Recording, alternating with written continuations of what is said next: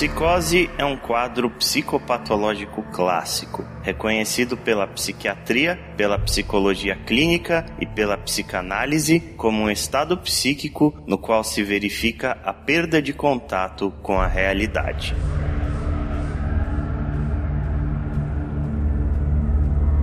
Nos períodos de crises mais intensas, podem ocorrer, variando de caso a caso, alucinações ou delírios, desorganização psíquica, que inclua pensamento desorganizado ou paranoide, acentuada inquietude psicomotora, sensações de angústia intensa e opressão e insônia severa.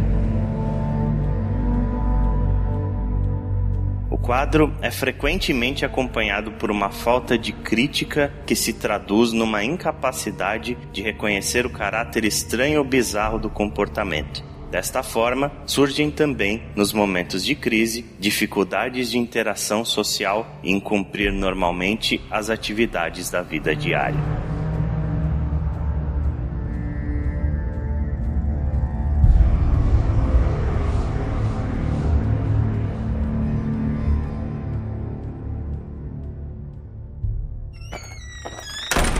Eu sou Ale Romero. Eu sou o Chico. E eu sou o Eilor. Senhoras e senhores, sejam bem-vindos à edição número 38 do Wanna Play.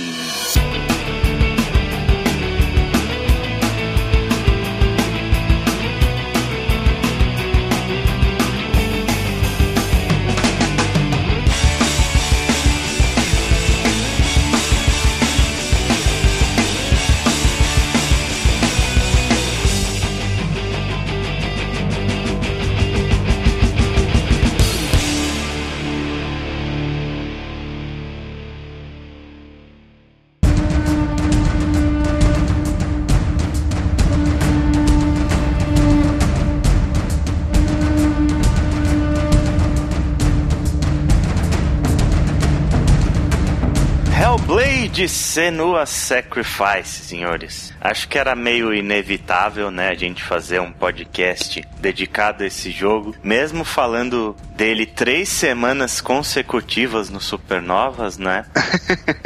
Eu é, acho. É, finalmente que... a gente vai poder falar profundamente dele. É, a gente vai poder falar de uma forma mais profunda e comentar detalhes da história, né? Porque a gente não teve a oportunidade de fazer isso no, no Supernovas. Hellblade ele é um jogo que é uma experiência muito pessoal. Eu não recomendaria que você ouvisse o podcast, pelo menos a parte de spoilers, né? Sem ter jogado o jogo, é. porque é, uma, é, é um jogo assim que é uma narrativa fechada nele, uma experiência curtinha e você vai acabar perdendo muito da sua surpresa se você souber o que acontece. A gente vai falar, por enquanto, sem spoilers de Hellblade, depois que a gente vai se aprofundar um pouquinho mais, mas já fica o aviso aí para todo mundo que estiver ouvindo que esse podcast contém spoilers. Se você quer jogar os jogos com todas as surpresas ali, né, deixe para escutar só depois que você terminar. E se você hum. não jogou, a gente não pode recomendar mais, né, do que já recomendou, Sim. cara. A Hellblade é, é um do, daqueles jogos que veio quietinho, sorrateiro ali e roubou a cena como uma das experiências mais impressionantes impressionantes de 2017, né? Nesse podcast a gente vai discutir sobre a história de Hellblade, né? Ela é um pouco obtusa, mas a gente tem uma visão muito clara do que a história significa. E se você não entendeu, provavelmente esse podcast vai esclarecer muita coisa para você. Então, vamos falar mais aí sobre Hellblade Senua's Sacrifice.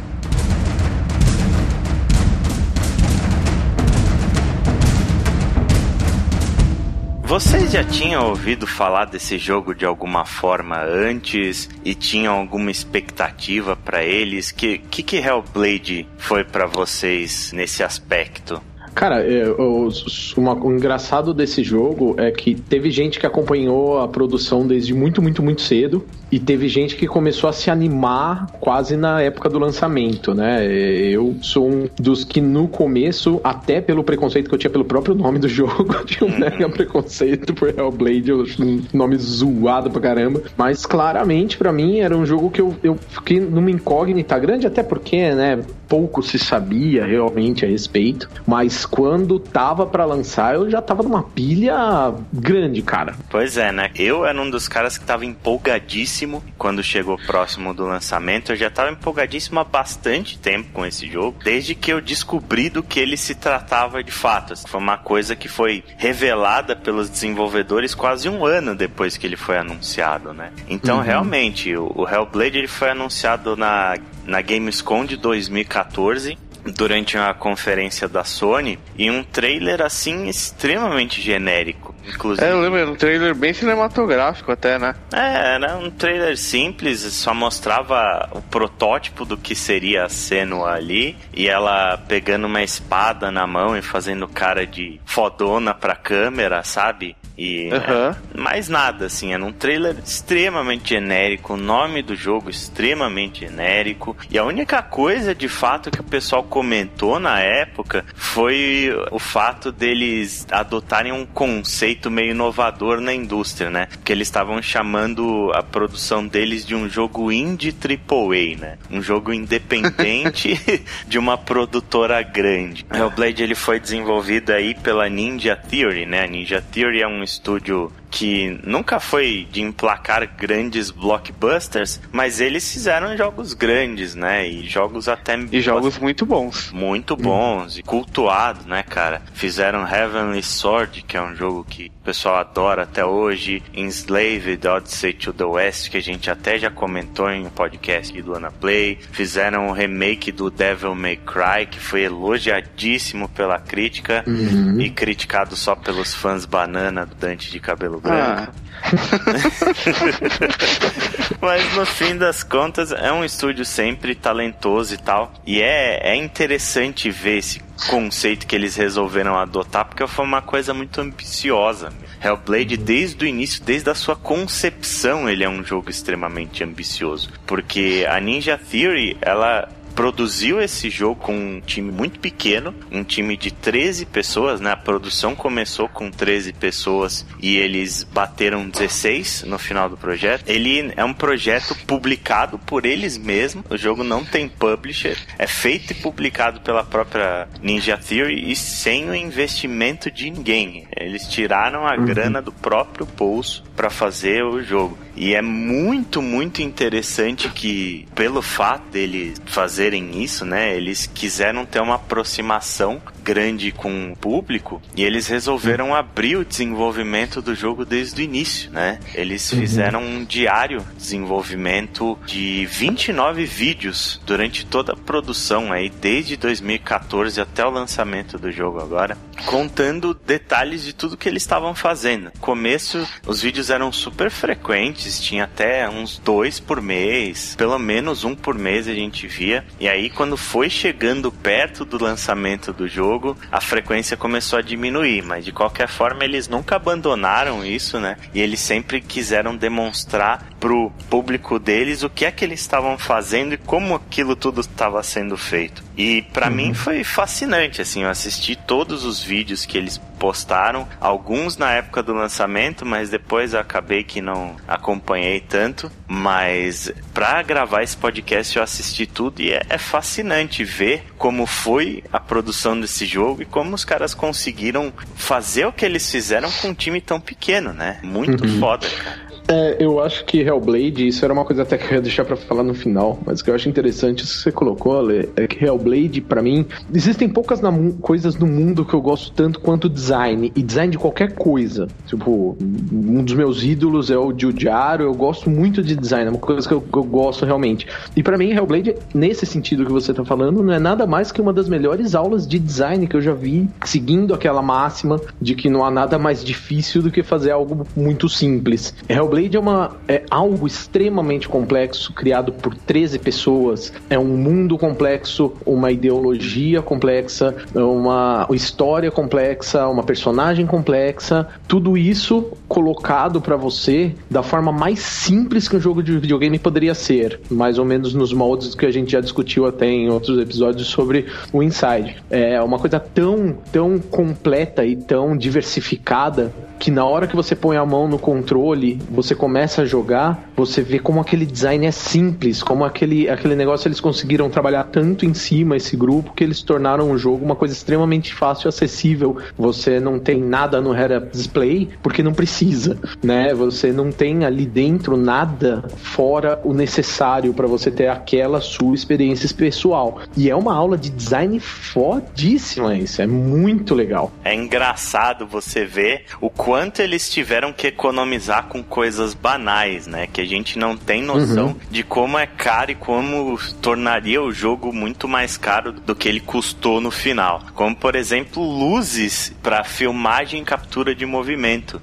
É, para você fazer captura num estúdio pago e tal, e estourar foda o budget deles. Então eles pegaram uma sala do estúdio, fizeram igual a gente fazia na, no colégio, sabe? De afastar as carteiras e botar o meio meião livre, assim, botar uns tatames ali, e eles gravaram uhum. toda a captura de movimento assim. Eles compraram as luzes na Amazon, pagaram 30 dólares na iluminação e fizeram uma parada completamente assim. Tipo, eles pegaram a, a Unreal Engine 4, né, que foi a engine que eles usaram pro jogo, eles, cara, espremeram que eles podiam ali da Unreal Engine. Tinha um cara só, um cara só foi responsável pelo design de todo mundo de de Hellblade. Você tem uma noção disso? O, e o bagulho não é pequeno, hein? É, porra, não é pequeno e você vê o tanto de variedade que tem das coisas e você mal percebe que o cara reaproveitou asset pra caralho quando ele podia, duplicando coisa e não sei o que. Ele pegou, tipo, uma imagem de um navio e transformou numa ilha. Caralho. Muito foda, cara, muito foda. Tinha um cara responsável pelo design de som, que inclusive compôs coisas da trilha é, sonora. Cara, é um gênio. Muito bom. o cara do design de som desse jogo, ele, ele, ele é um gênio. Então você vê assim que Hellblade é aquele exemplo de coisas que a limitação às vezes incita a criatividade. E no fim das uhum. contas saiu um jogo assim tecnicamente muito impressionante, muito, muito. Eu acho que especialmente a tecnologia de expressão facial que eles utilizaram é uma coisa pioneira na indústria. Eu não sei se vocês sabem, mas aquilo é capturado em tempo real. É, Yeah. Sim, a, as faces da a, a, expressão, né, o rosto da cena é capturado em tempo real, cara. Quando eles apresentaram uhum. a tecnologia, eles mostraram a Melina Jurgens no palco interpretando e o personagem fazendo o que ela estava fazendo na tela. É muito foda. foda. muito foda. É uma coisa muito pioneira. Eles ganharam diversos prêmios com essas tecnologias. Então, pô, pô, espero que agora usem isso, né? Pois é, pois é. Uhum. Eu acho que eu, pelo menos, acho que eu não tinha visto nada nesse nível do Hellblade ainda, tecnicamente falando, em outros jogos. Uhum. É, para mim, em termos de expressão, de rosto, assim, é o jogo mais bonito dessa geração. Pode ser que você questione em termos artísticos, de direção de arte, escopo, né? Porque obviamente o Blade é um jogo em escopo muito menor que um jogo de mundo uhum. aberto e tal. Mas é absurdo, é uma coisa extremamente realista e que assim encaixa como uma luva para passar o que o jogo quer passar, né? Ele encaixa muito bem com o objetivo do jogo. Uhum, sim.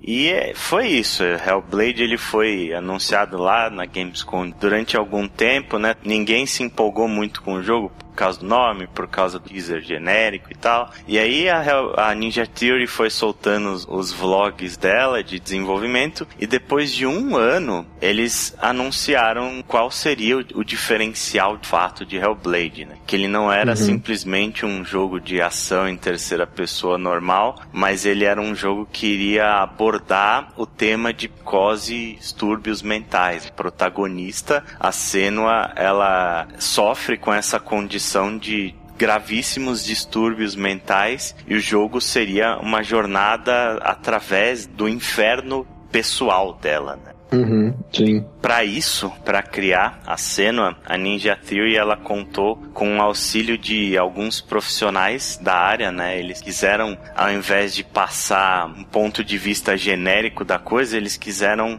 fazer algo o mais realista que eles conseguiriam fazer, né? E para isso eles contaram com o auxílio do professor Paul Fletcher, especialista em neurociência e saúde da Universidade de Cambridge, e da Wellcome Trust, que é uma organização de pesquisa biomédica sem fins lucrativos e que tem uma área específica para doenças mentais. Eles fizeram uhum. uma série de pesquisas e eles tentaram retratar a psicose da forma mais realista possível dentro do jogo. Porque isso é uma coisa foda, assim. Se você pensar, distúrbios mentais, eles não são replicados, né? Eles não, não é um assunto que é tocado nem no cinema direito. Quanto mais uhum. em videogame, né? É um tabu dentro da sociedade. É um tema que é tabu. Ninguém sabe como funciona a mente de uma pessoa assim. E todo mundo tem preconceito e meio que quer fingir que aquilo não existe, né, cara? Por exemplo, um ouvinte nosso falou comigo no Twitter que ele não jogou Hellblade porque ele ouvia vozes na cabeça dele. E ele sentia medo e ele sentia que aquilo ia incomodar ele demais. E com os três. é muito louco. Ele já se sentiu bastante incomodado. Então, para você ver que é uma coisa que, talvez no grau que é, que é representado pela cena, em graus mais elevados, a gente não tenha contato. Mas é comum, cara. Sim. Né?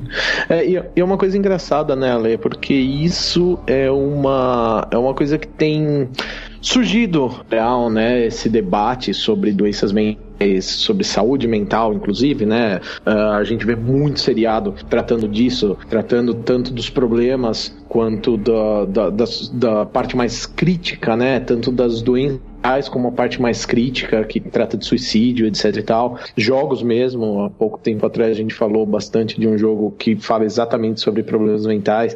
Então, é, esse tema ele tá em voga. Só que, uh, diferente dos outros fontes de conteúdo que tratam aí como uma terceirização do entendimento, né? Você entender o, o, o que se passa na cabeça da pessoa, etc e tal. Hellblade mergulha você nisso, né? Ele pega você e coloca você dentro dos problemas uh, da personagem, porque você vive os desafios de uma pessoa com esses problemas, né? Você ouve vozes durante o jogo mesmo, literalmente, você resolve desafios que parecem simples para uma pessoa saudável, mas que são muito complexos para uma pessoa com esse problema, são grandes quebras de, do cotidiano da pessoa que causam pavor, causam terror, etc e tal, e tudo de um jeito extremamente imersivo, né? Você realmente sente a aflição dos momentos em que você está no escuro ou dos momentos em que a solução de alguma coisa está na sua cara, mas você não vê porque o mundo para você é uma coisa relativamente distorcida,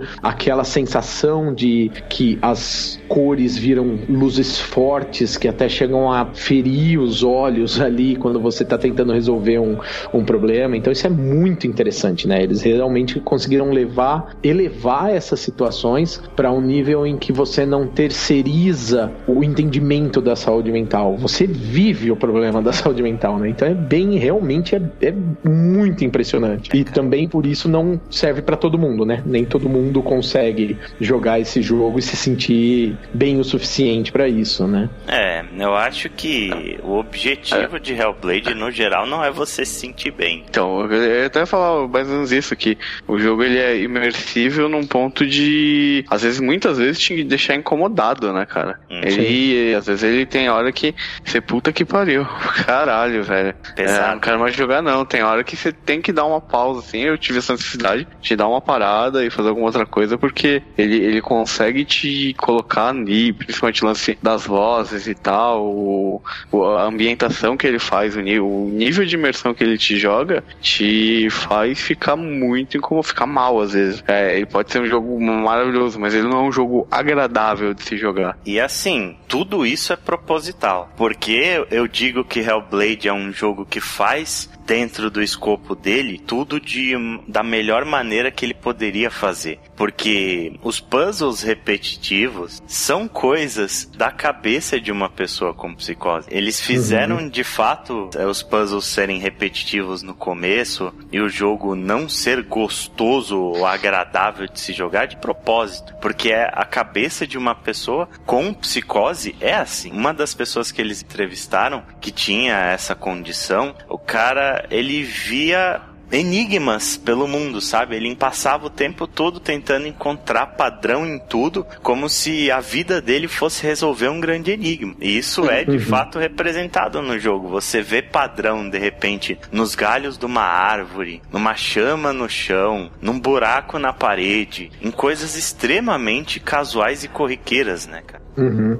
Sim, exatamente. E é engraçado, né? Porque apesar do, de como usando o mesmo termo, das coisas corriqueiras que você comentou, é, é incrível a sensação de desconforto que você tem com isso, né? Porque sai do, sai da sua casinha, né? Sai do, da sua saúde. Uh, então é muito engraçado porque quando você joga, aquilo ali realmente parece uma obra totalmente fictícia. É óbvio que é, um, né? Um jogo que traz ali sobre a mitologia nórdica, você joga uma guerreira celta tal, mas as situações parecem extremamente fictícias, né? Uh, parece que. Parece que, é que tudo girado tá... da cabeça dela, né? Cara? É, exatamente. Tem parte do jogo, cara, que você não consegue distinguir, o jogo consegue fazer o level design dele tão bom que tem parte que você não consegue distinguir o que, que é o real ali e o que, que é fruto da cabeça dela. Sim. Principalmente quando a gente fala daquela parte da floresta, um dos labirintos lá do começo. A parte da floresta é absurdo, porque tem coisas que você olha ali e, tipo, dependendo do ângulo que você olha, parece um ser,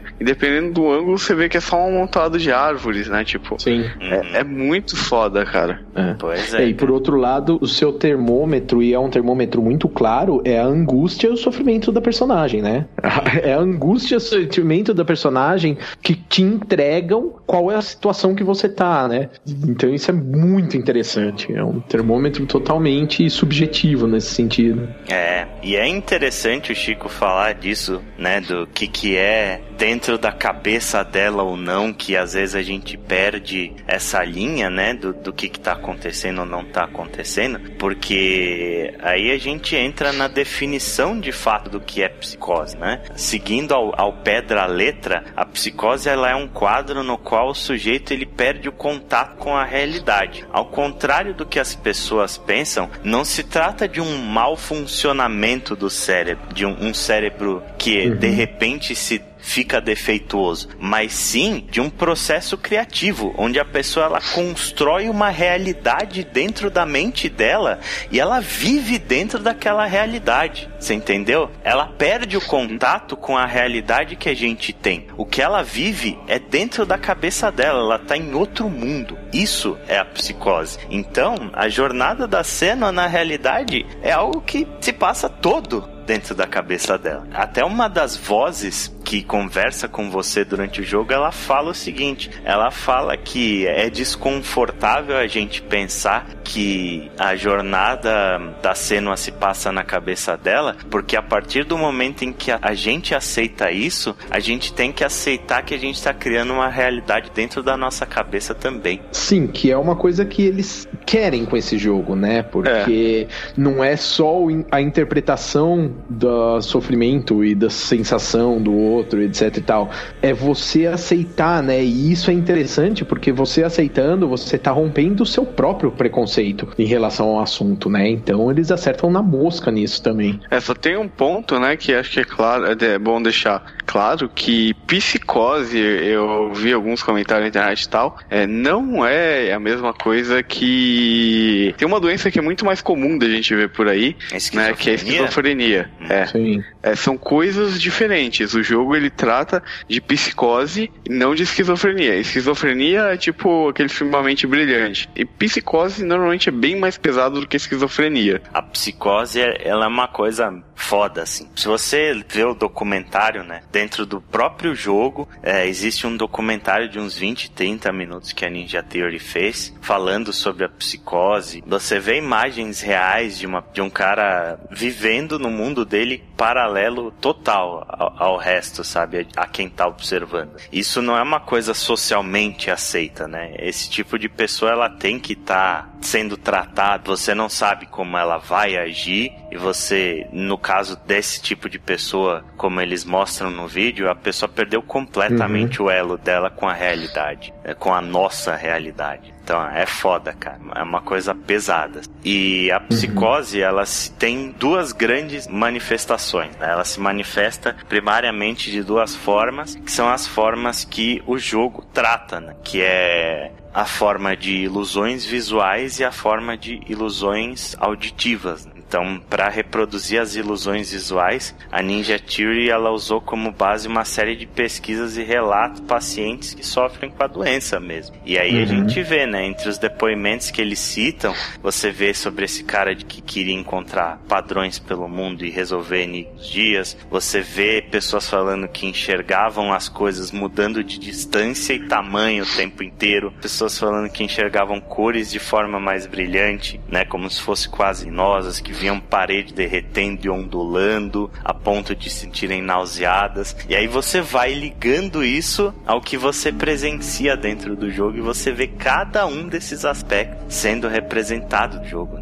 Uhum. E é uma coisa fluida, né? Ele não te pega na mão e te fala, ah, isso daqui é tal coisa. Não, ele simplesmente vai colocando elementos, colocando coisas, cenários, desafios, né? E situações que naturalmente te mostram como aquilo acontece, te mostram, uhum. tipo, uma representação, né? Daquilo que a gente tava falando, né? E aí a gente entra no segundo ponto, né? Que é como eles representaram as, as ilusões auditivas. E esse, para mim, mim é o grande ponto mais genial que Hellblade tem. O design de áudio desse jogo é provavelmente o melhor que eu já vi até hoje, assim, é o mais impressionante design de áudio que eu já vi. No... É uma coisa que incomoda, é uma coisa que dá uma certa aflição. No começo do jogo eu me sinto muito incomodado com aquilo, quando eu botei o fone de ouvido e ouvi aquelas vozes daquela forma, né? Como é que eles uhum. representam isso? Antes, antes da gente falar como é, vamos falar como eles fizeram, que é genial pra caralho. Eles uhum. pegaram e compraram um microfone binaural,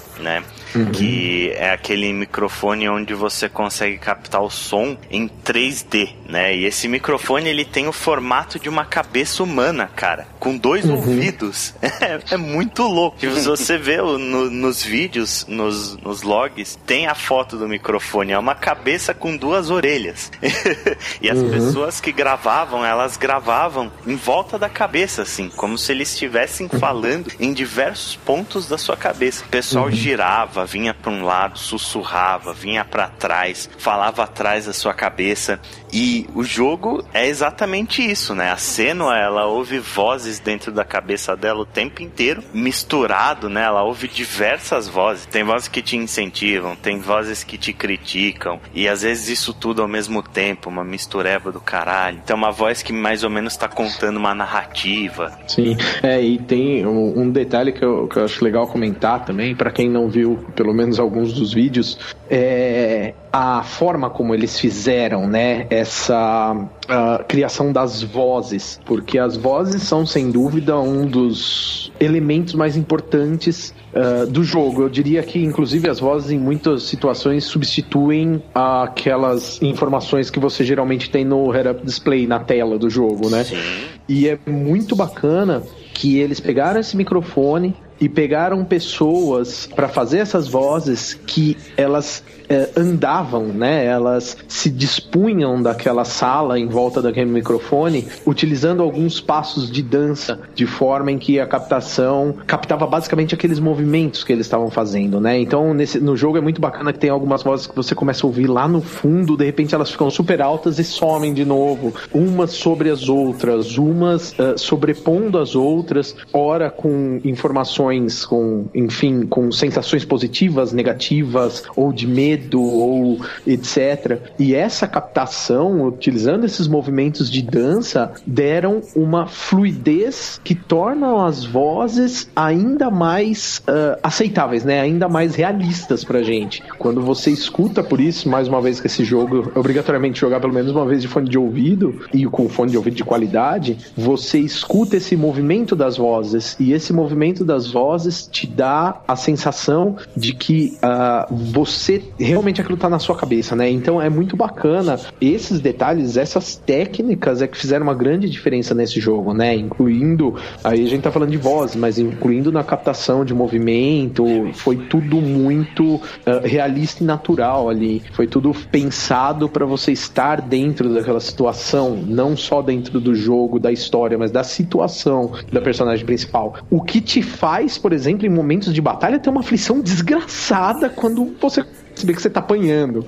Né? Quando você começa a apanhar, te dá uma aflição como se estivessem batendo em você mesmo. Ou em momentos em que você tá num labirinto, você se sente perdido de fato, né? Você realmente não sabe para onde você tem que ir e o que você tem que fazer. E essas vozes reforçando que você tá fazendo a coisa errada, ou que você tá fazendo a coisa certa, ou reforçando as duas coisas ao mesmo tempo. Então, a sensação em termos de, de imersão é totalmente absoluta, né? Só uma correção sobre uma um bagulho que eu falei. Né? A, uma médica puxou a minha orelha enquanto eu falava. e a esquizofrenia é tão ferrada, só que de uma forma diferente do que a psicose, tá? É, uma, é tão pesado quanto. Né? Eu acabei falando que era mais pesado, mas não. E vocês querem ver uma coisa muito interessante a respeito das vozes? O jogo ele foi todo escrito pelo Tamin Antoniades, né? Que é, o, é um dos diretores do estúdio. E ele criou um documento de persona para cada uma das vozes. Então, existe, existe uma que te critica, existe outra que te apoia, existe outra que duvida de tudo que você faz e é meio medrosa. Cada uma das vozes tem uma personalidade própria. Uhum. Escrita e interpretada daquela forma propositalmente. Inclusive, as vozes, elas no jogo, elas são chamadas de The Furies, né? As Fúrias, que é uma referência uhum. às Eríneas da mitologia grega. São, são vozes que atormentam é, as pessoas que chegam no inferno. Uhum.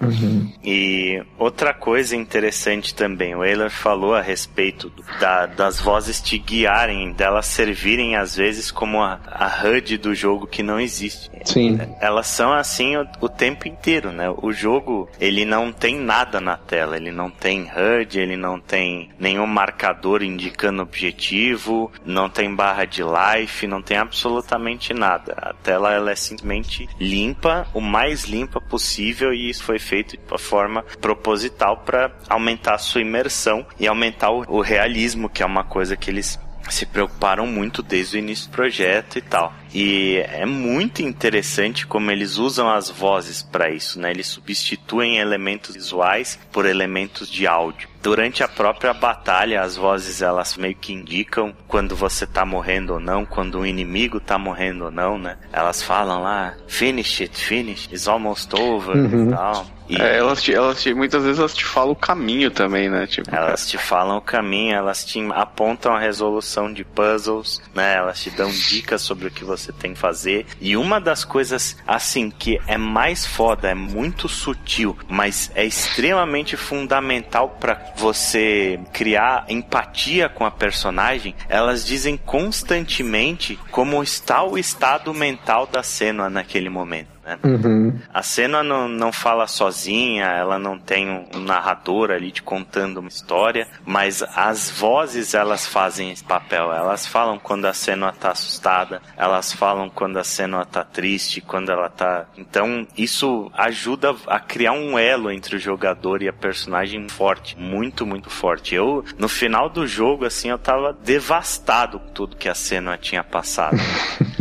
parei e pensei, meu Deus do céu, pessoas na vida real convivem com isso e eu passei a sentir mais empatia por essas pessoas depois da jornada que eu passei do lado da cena. Uhum. E falando da cena, a gente não pode deixar de citar, né? Que a personagem ela foi interpretada pela Melina Jurgens, que não é atriz.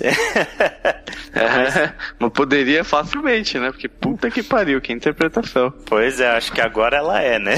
depois, depois desse papel, acho que não tem mais volta para onde ela tava. Ou talvez tenha, ela exerça as duas funções. Mas que talento que essa menina demonstrou, né, cara? A Melina, uhum. ela é editora de vídeos da Ninja Theory. Foi ela que produziu todos os trailers dos jogos anteriores, Devil May Cry, Enslaved e tal. Inclusive, se você entrar no site dela, é tipo um portfólio designer mesmo, sabe? ela mostrando os trabalhos dela, toda orgulhosa, de fotógrafa, de produtora de vídeo, não sei o quê. E ela tava lá no estúdio, produzindo os vídeos, produzindo os diários de desenvolvimento. Só que para fazer testes de captura de movimento da tecnologia que eles estavam desenvolvendo e também para criar o um modelo inicial da personagem, que tem nada a ver com o modelo final, né? Mas é, uhum. é, eles precisavam de uma base. E aí eles usaram o rosto da Melina como base. Falaram para ela, não, é, interpreta aí enquanto a gente não arranja uma atriz e tal. E ela foi, foi fazendo ali. Só que ela, meio que sem se tocar, tava fazendo um teste pro papel. uhum. O tempo foi passando, o tempo tempo foi passando até que os caras chegaram e falaram: beleza, Melina, você aceita o papel? Você quer viver a cena? E ela aceitou. Uhum. E, cara, ela não era atriz e ela caiu como uma luva no papel, né? É muito interessante você ver. É, existe um dos diários que é a história dela mesma, ela falando como foi a preparação dela para viver a cena, que ela morria de medo de atuar. Era uma das coisas que ela mais detestava, assim, sabe? Ela tinha tipo um stage fright foda, aquele, aquele medo de palco fudido, assim. Tanto que na apresentação da tecnologia, quando eles foram fazer aquela, aquela apresentação que rendeu prêmios e tal para tecnologia de captura de movimento, ela começou a chorar no palco de verdade, de medo, assim, que, de, do próprio stage fright que ela estava sentindo. Isso acabou tornando ainda mais realista a interpretação da personagem. E potencializa, é, né? É, potencializou muito. E é legal uhum. ver que ela foi atrás também das pessoas com cose, conviveu conviveu muito com esses caras para entrar mais na personagem. Ela foi se soltando, ela disse que às vezes ia pro meio da floresta para treinar sozinha, para tentar se soltar e passar a ignorar as pessoas em volta. Muito Caramba. legal ver toda a preparação que ela fez para conseguir atuar como a protagonista. Uhum.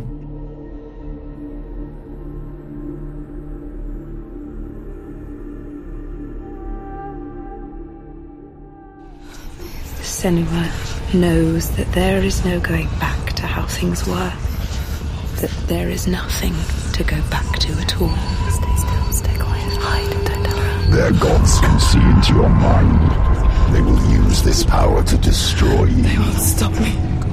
I can still feel him. Whatever's left of him, they will never let him go. I'm not gonna let him rot here! You're the one rotting here. Leave me alone. You will die here. No. And all your suffering will have been for nothing. Shut up!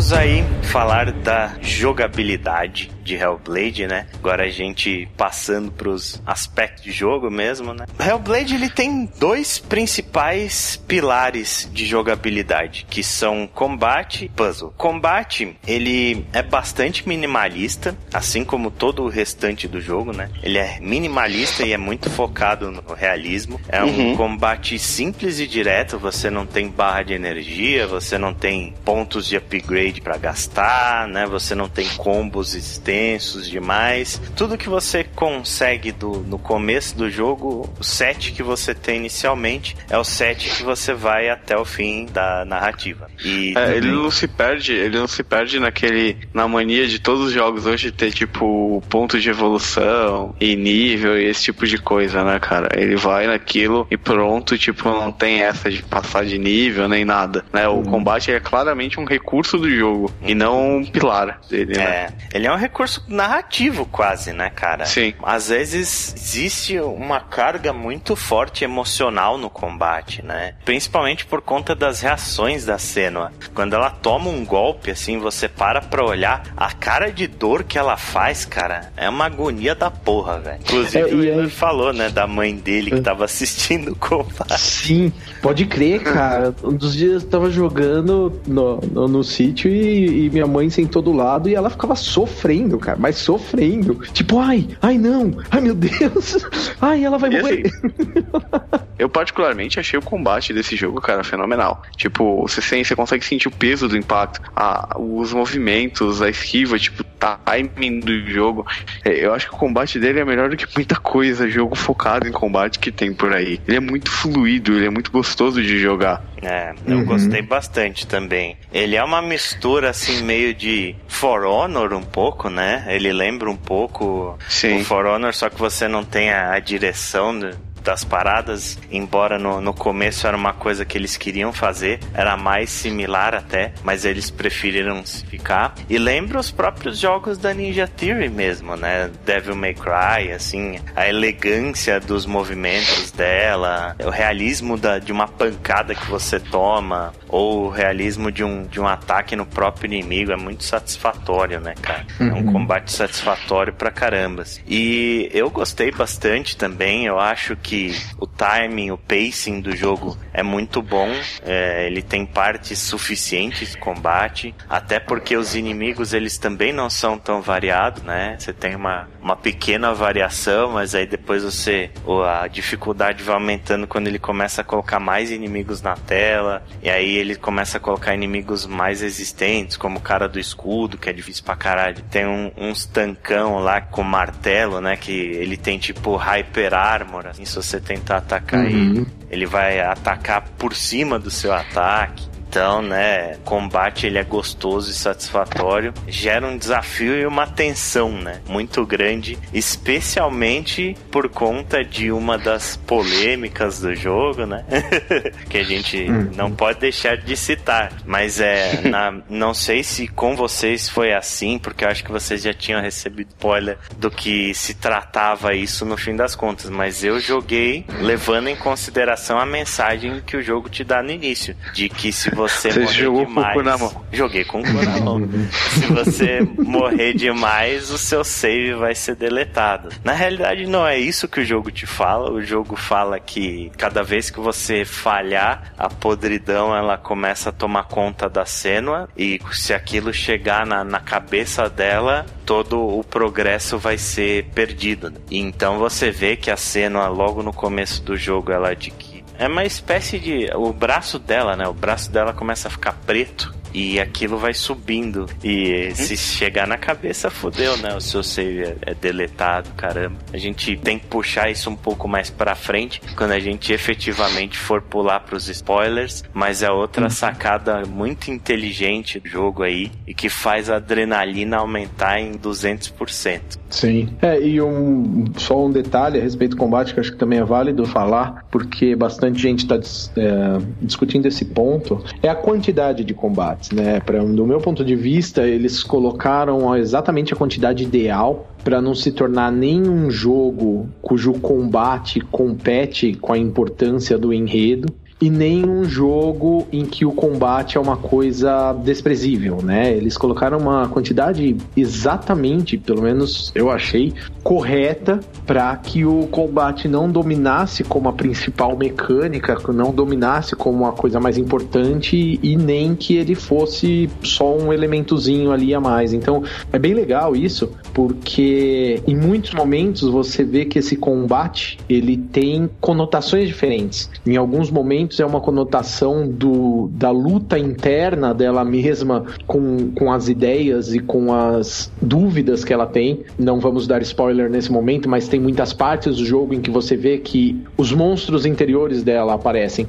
Exatamente porque ela tá. É, as vozes no fundo estão discutindo algo que ela fez, alguma ação, e aí aparecem os monstros. Então são combates dela com ela mesma ali, dela com as decisões que ela tomou, com a culpa enorme que ela sente por ser quem ela é e como ela é, e etc e tal. E em outros momentos, os combates são o que eles têm que ser, né? São realmente seres atacando ela de uma forma mais física, vamos dizer assim, né? Então eu acho que isso é bem legal, porque até nesse ponto, que é um ponto que em qualquer tipo de jogo é muito claro, ali ele assume conotações diferentes em momentos diferentes e num equilíbrio perfeito, em que você tá passando por uma dificuldade e aí tem certo momento em que os caras quiseram falar, ó, oh, você tá passando uma dificuldade e essa dificuldade vai ficar maior ainda, porque você vai ter que lutar contra você mesmo. E aí eles colocam seus monstros internos ali personificados naqueles combates que te atrasam para fazer alguma coisa que você sabe que você tem tempo para fazer. Então isso é muito legal. Eles entram também não como um elemento aleatório de jogabilidade, mas como um elemento de narrativa em muito momento. É, e uma coisa que eu pelo menos adorei nesse jogo foram as boss battles, cara. Adorei, eu ia falar exatamente das boss battles. Nossa, como eu gostei dos chefes desse jogo. Puta que pariu. Hum. Como é gostoso, como é divertido e como é, é desafiador na medida certa. E o segundo pilar de jogabilidade de Hellblade são os puzzles, né? E é interessante ver também como, assim como o combate, os puzzles também sofrem uma evolução conforme o andar do jogo, né? A gente tem uma base principal, puzzle que você mais encontra no jogo, que é você encontrar runas espalhadas pelo cenário, né? Normalmente você tem uma porta ali que está trancada e essa uhum. porta tem umas runas desenhadas que você tem que memorizar e uhum. procurar pelo cenário encontrá-las quando você encontrar todas você abre aquela porta. E aí conforme o jogo vai passando esses puzzles eles vão evoluindo e vão adicionando algumas camadas que vão tornando a coisa mais interessante. Esse puzzle ele representa bem aquilo que a gente tinha falado lá no começo da psicose né daquele cara que por exemplo do cara lá que vocês falaram lá que tem entrevista que o cara via desafios né em tudo né? Uhum. porque se você olhar os puzzles, essas, essas runas que ela tem que encontrar, são elementos ali do cenário, né? São tipo às vezes uma sombra ou um pedaço de uma árvore que dependendo do ângulo que você faz, ela forma aquela runa, né? Sim. Então, tipo, você vê que são coisas muito que não estão ali de verdade, né? Tipo, ou estão para aquela pessoa. E eu gosto muito também como ele vai acrescentando variações disso, como por exemplo, as escadas ou pontes quebradas que você vê. Você vê uma ponte Sim. Toda despedaçada, os pedaços daquilo no ar, e você tem que olhar por um ângulo correto que você alinha todos os pedacinhos e forma uma ponte completa e inteira de novo. Eu gosto muito também, né, os puzzles aí mais interessantes que eu até coloquei para citar, são os puzzles da floresta do Valhaven que é uma das primeiras áreas do jogo. O Valhaven, ele é o deus das ilusões e você tem que passar por alguns portais que mudam o cenário, né? Você tá olhando o cenário uhum. de uma forma, aí você olha por dentro do portal e você enxerga aquilo de uma forma diferente. Às vezes uma parede vira um caminho aberto, aí você tem que passar por dentro do portal, entrar naquele lugar pela parede quebrada e abrir uma porta lá dentro e você volta, olha pelo portal de novo, com a parede inteira. Aí você entra pela porta e você pode subir na parede e passar por cima, né? É muito interessante, cara. Nossa, eu, eu achei os puzzles desse jogo inteligentíssimo. Existem puzzles que também envolvem parte sonora, né? Esse, na própria floresta do Valhaven, você tem que ouvir ele cantando para saber a direção para onde você tem que ir. E aquela porra daquela música ficou na minha cabeça de duas semanas.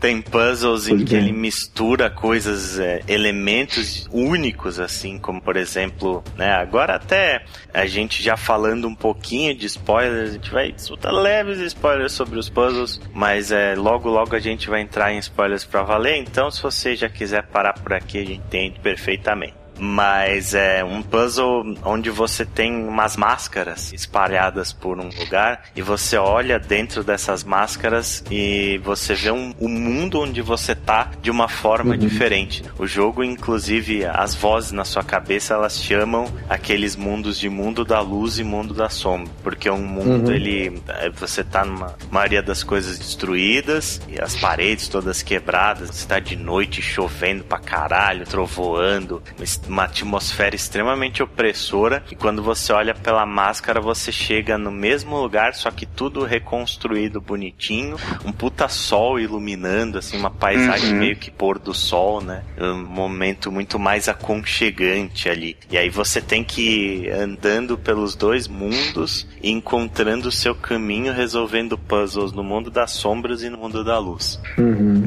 É, você vai revezando, tipo, o que você faz em um interfere no outro e aí você vai conseguindo atingir outras áreas, né? Uhum.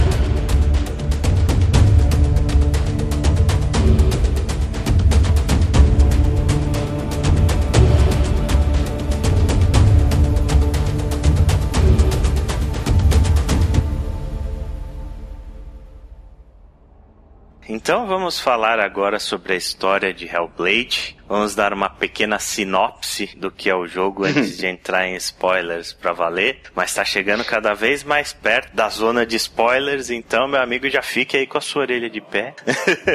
Hellblade, ele é um jogo que se passa no período histórico entre os séculos 8 e 9, em uma época onde os vikings eles ficaram conhecidos por invadir e explorar diversas áreas da Europa, né? Uma dessas áreas é um lugar chamado Ilhas Orkney, que é um arquipélago no norte da Escócia, e essa ilha ela foi habitada durante esse período por uma tribo chamada Pictus. É, os Pictus eles são originários da Península Ibérica e eles são conhecidos por serem guerreiros ferozes e tal. É uma tribo assim meio é, que não se sabe tanto, né? Não existem tantas evidências históricas sobre eles e etc. Mas picto significa pintado. Então eles são caras que eram conhecidos por serem guerreiros ferozes e por terem pinturas pelo rosto, braços hum. e etc. Né? A Seno ela faz parte dessa tribo. Ela vive nas Ilhas Orc, ela é originária de lá. Os vikings, uhum. eles sempre foram conhecidos pela sua brutalidade, né? E um dos fatos que envolvem esse povo é que toda vez que eles invadiam uma tribo e conquistavam um lugar, normalmente os líderes e grandes guerreiros das tribos eles eram oferecidos como sacrifício para os deuses. O sacrifício mais cruel de todos que os vikings aplicavam era um chamado águia de sangue que é uma parada assim absurdamente chocante, é, é, é, muito violento. Como era feito o sacrifício da águia de sangue? A vítima, ela era deitada de barriga para baixo, recebia uma incisão na parte posterior do tórax, uma incisão nas costas, onde ficava a coluna. E daí, quem estava fazendo a incisão, ele separava as costelas da coluna vertebral e abria as costelas para fora, formando uma figura semelhante aí às asas de uma águia. E com isso, os pulmões eles eram removidos da caixa torácica da vítima. E todo esse processo era executado com a vítima viva e, se possível, inconsciência.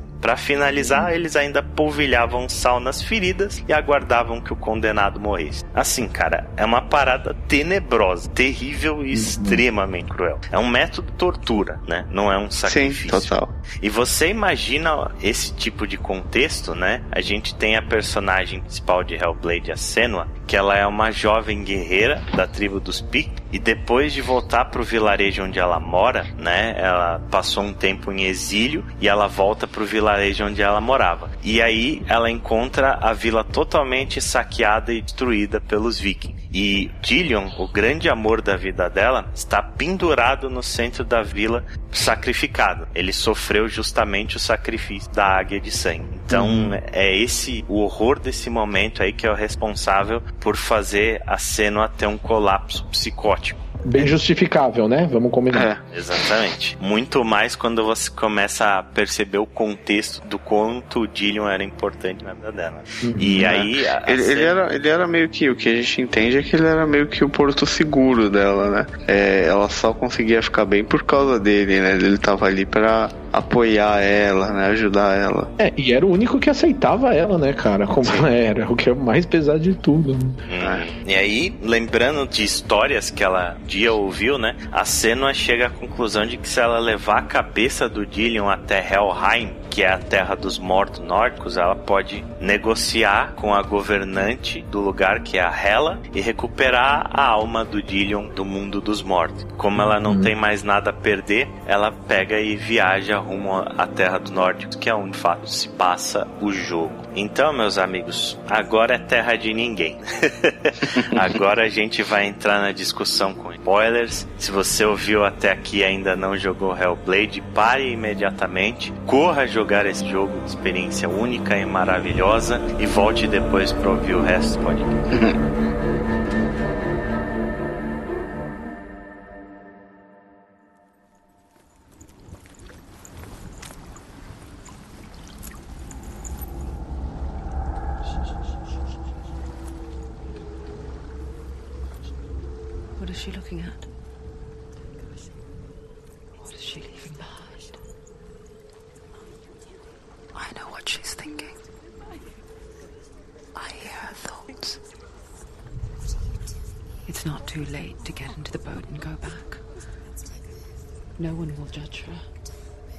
no one will ever know. Oh, she heard us. There's no going back.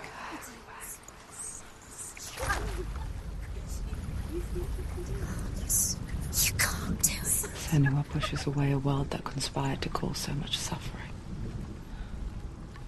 There's nothing to go back to, and worse to look forward to. Why don't you join us? Maybe you too have a part to play in this story.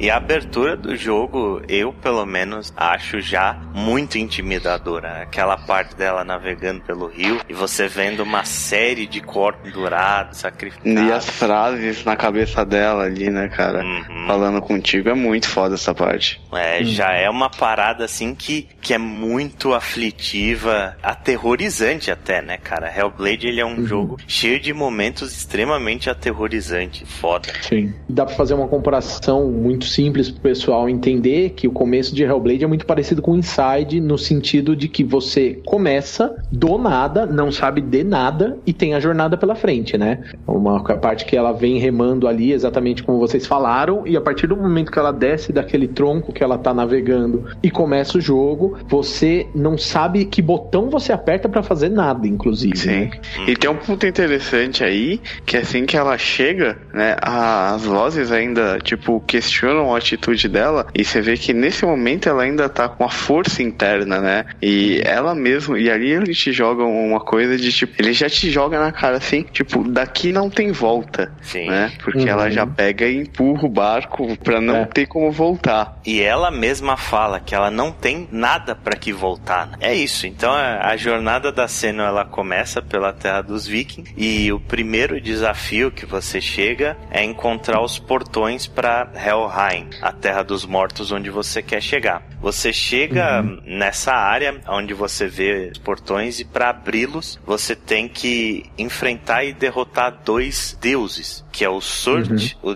o, o gigante de fogo, deus fogo, protetor do, do reino lá, e o Valhaven, que é o deus da, das ilusões. Então, uhum. é justamente nessa parte também que o jogo te fala sobre a mecânica de morte permanente. O único momento que o jogo escreve algo na tela, que existe qualquer uhum. informação visual que te quebra a imersão, é nesse momento que ele vira e fala que se a, a podridão atingir a cabeça da cena, todo o progresso vai ser perdido. É interessante e hoje a gente descobre que isso era nada mais nada menos que um blefe, né?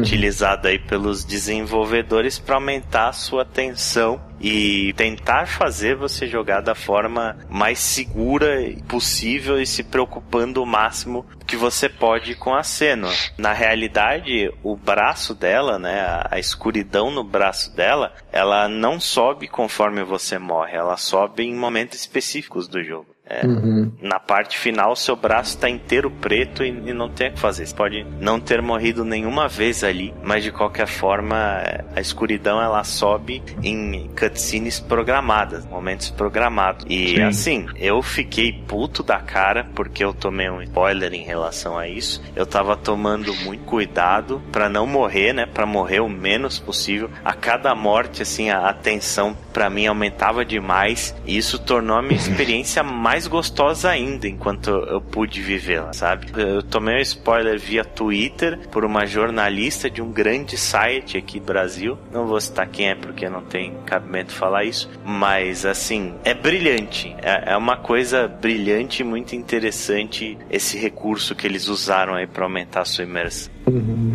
É, e um detalhe que eu, que eu até queria perguntar para vocês, que para mim foi bem. fez parte da experiência, mas foi bem. não fez muito efeito. Vocês chegaram a morrer muito no jogo? Eu, para ser bem sincero, só fui morrer a primeira vez naquela parte do labirinto do escuro que você tem que ir levando a tocha para ir acendendo a, as piras e aí depois de acender umas vezes e morrer, você percebe que você tem que ir pro outro lado da fase, acender uma pira e depois fazer o caminho de novo. Bem avançado no jogo.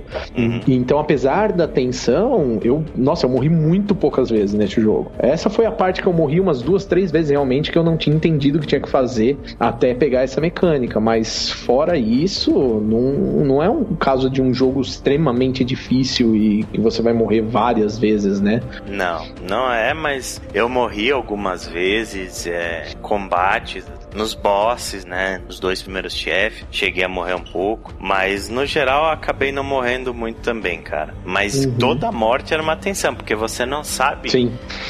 você não sabe qual é o limite, você não tem um número fixo. Uhum. Eu posso morrer X vezes. E isso é que torna a coisa mais interessante. Você não sabe se pode morrer uma, ou pode morrer 10, ou pode morrer 50 vezes. Sim. Então, né? É aí que fica o gostinho da experiência. Falando, né, de, desses dois caminhos por qual você tem guia para abrir o jogo de verdade, né? Você tem aí as duas primeiras partes do jogo, que é a parte do Surt e a parte do Valhaven, que eu gosto muito das duas e é uhum. é muito interessante depois que você termina o jogo, começa a analisar o grande ponto principal do jogo aí, né, do, do lore da história. Uhum.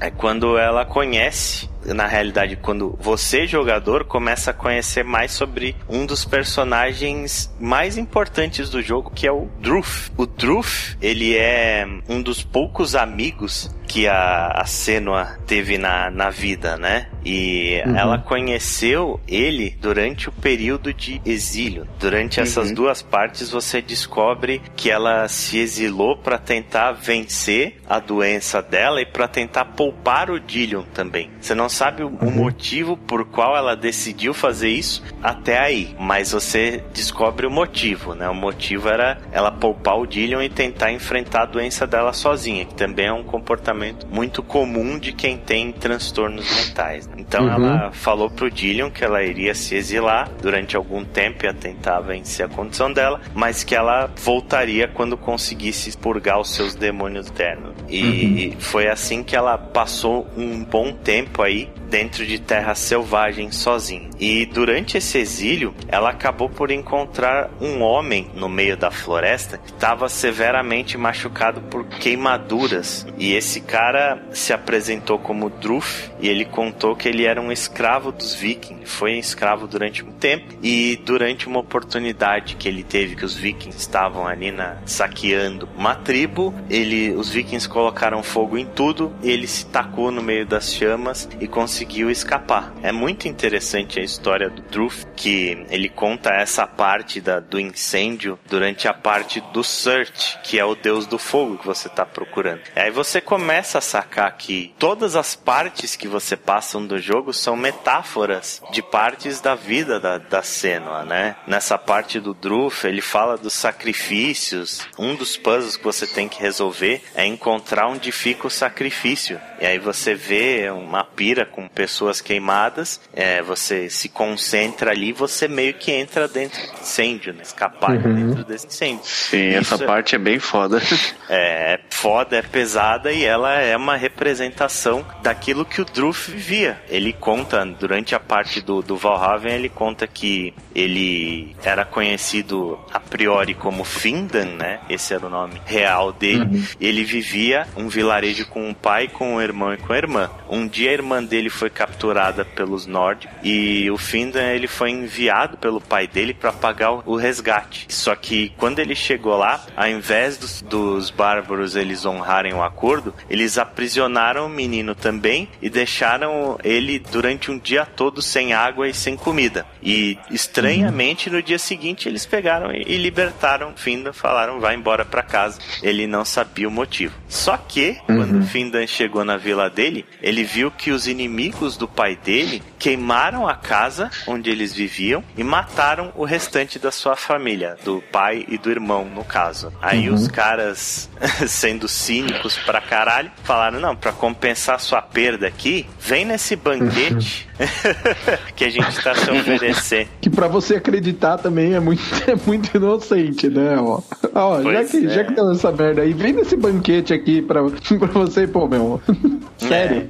É, exatamente, né? Você tem que ser muito inocente. E ele foi inocente, foi no banquete dos inimigos que mataram a família dele, e os caras traíram o Findan e entregaram ele pros nórdicos. E aí o Findan passou vários anos aí como escravo dos nórdicos, explorando a, as vilas onde eles saqueavam. Ele passou uhum. seis anos como prisioneiro, até que um dia ele desembarcou nas Ilhas Orkney, aí que é a terra natal da Senna. E foi num desses ataques que ele se jogou no meio do fogo e conseguiu escapar através das chamas aí e se machucou muito. E é interessante a gente falar que ele tinha que ser muito tolo, né, para ter achado que aquilo era de fato uma oferta de paz, porque o nome que ele adotou, Druf, significa velho tolo, né? E também uhum. mentiroso. O Druf, ele, por conta dos horrores que ele viveu, ele também desenvolveu um quadro de Cosian. E é justamente uhum. por conta disso que ele e a Senua passaram a ter uma relação próxima, embora muito breve, porque ele acabou morrendo pouco tempo depois que encontrou ela. Ele não chegou nem a conhecer a, a vila dela, conhecer o Dillion nem nada. O jogo não uhum. fala fala claramente como ele morreu, mas dá a entender que ele morreu por conta das queimaduras,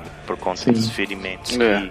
ele eu fala acho, que ele se acho... feriu, mas que ele morreu livre e tal, né? É. Eu acho que o Drew faz um papel que também é muito interessante no jogo, que ele dá uma certa, vamos dizer, familiaridade pra gente com o que a gente está acostumado da pessoa que tem um problema psicológico é, que é o maluco padrão, vamos chamar assim.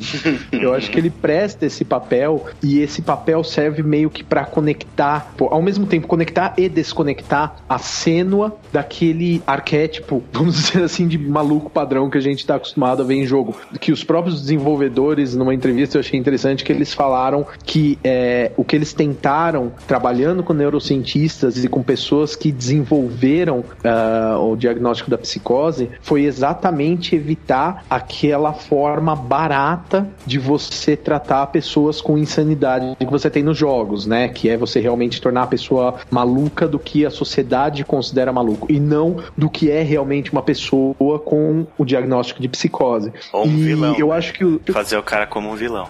Exato, eu acho que o Druth aí ele tem um papel muito interessante, que é exatamente de dar pra gente esse referencial do maluco padrão, né? Tanto que ele tem até uma característica meio cara de uma coisa meio xamanística assim, mas do cara que fala daquele jeito, daquele jeito tenso, daquele jeito meio com cara de louco e uhum. fala umas coisas aleatórias. Então ele dá esse nosso referencial, ele dá pra gente esse referencial para você conseguir inclusive comparar com a cena e falar não, cara, a cena sim representa o que os caras querem mostrar como uma pessoa com distúrbio, né? E, e aos poucos você vai desconectando esse referencial do Druth. Então acho que de uma forma meio é, no nosso subconsciente, ele também serve para quebrar um pouco essa visão errada que a gente tem da pessoa como um louco, né? É, eu acho que mais que isso até, cara, o, ele muitas partes ali do jogo, né? Ele serve como um, um alívio, né? Um, um momento de tipo menos pesado, menos sério, né? Porque ele que. Aqueles momentos que você acha as Lord Stones, que ele uhum. conta um pouco da mitologia e tal, que é muito legal isso. Uhum. É, ele te dá uma. te dá um, uma fuga daquele. daquela tensão que tá no jogo para você ouvir aquelas histórias que muitas delas fazem uma analogia com o momento que está sendo mostrado ali no, na história da Senua, né? Mas ela te dá um alívio, tanto que tem um momento no jogo que ela pede para ele contar uma história para ela, né?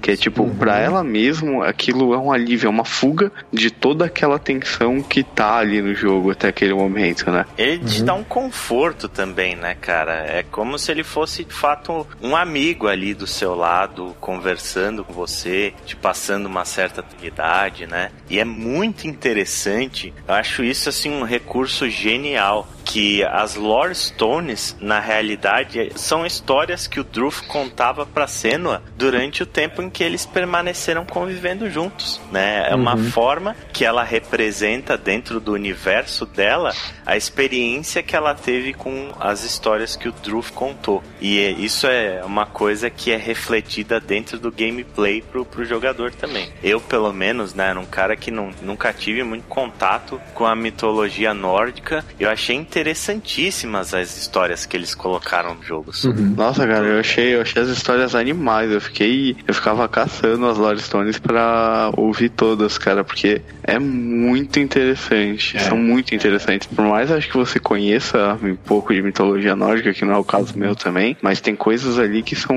que eu nunca tinha ouvido falar, personagens que eu nunca tinha ouvido falar. Acho que o conhecimento da maioria de mitologia nórdica é Marvel Comics, né? É, exatamente que eu ia falar. então, tipo, tem personagens ali e tal. É muito.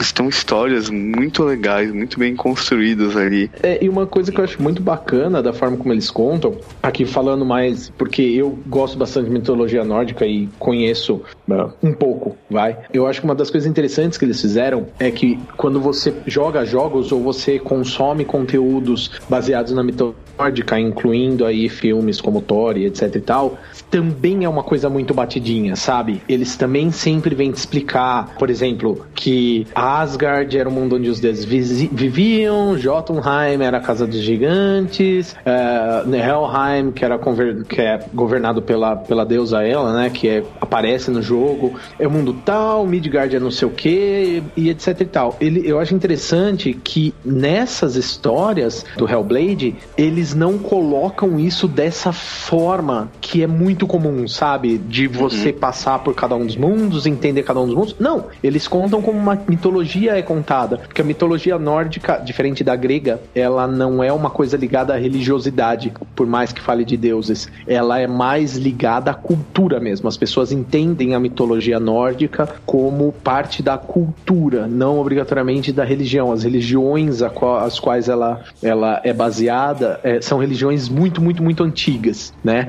Então é muito legal porque é, a mitologia nórdica existe até hoje em forma de contos. Tudo são contos. E no Hellblade, eles apresentam a mitologia nórdica exatamente como ela passa de geração para geração que são contos curtos falando sobre os deuses e o que acontece na mitologia e a relação deles e tal. Então isso é muito legal porque eles mantiveram a caracterização correta da mitologia nórdica, sabe? Uhum. De uma forma de apresentar que não é alegórica e super ilustrada. É como se fosse alguém, um brasileiro, contando para você sobre o folclore, sobre o Saci Pererê, sobre isso. o Curupim, etc. É uma pessoa te contando uma história de verdade. E é legal que eu, concordo, eles fogem do clichê básico, né?